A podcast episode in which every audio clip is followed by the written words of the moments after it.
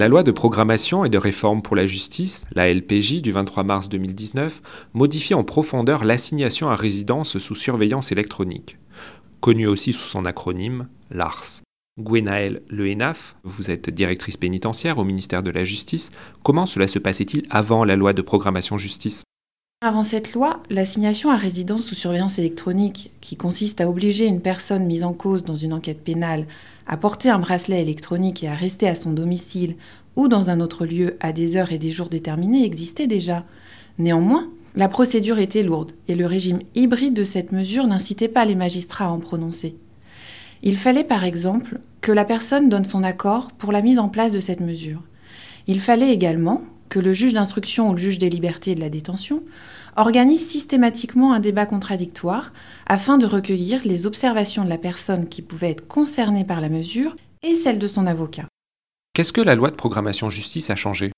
Cette loi modifie le régime de l'assignation sous surveillance électronique. D'abord, elle élargit les cas dans lesquels il est possible de prononcer cette mesure. Le juge d'instruction ou le juge des libertés et de la détention peut désormais prononcer une assignation à résidence sous surveillance électronique sans l'accord préalable du prévenu, c'est-à-dire de la personne qui n'est pas encore jugée. Le refus de cette mesure par le prévenu peut entraîner son placement en détention provisoire.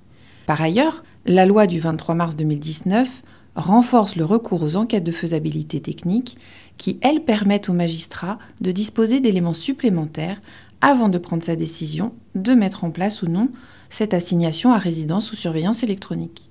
C'est le service pénitentiaire d'insertion et de probation, autrement appelé le SPIP, qui réalise ces enquêtes. Comment cela se passera-t-il demain? Tout dépend si la mesure d'assignation à résidence sous surveillance électronique est davantage prononcée par les magistrats.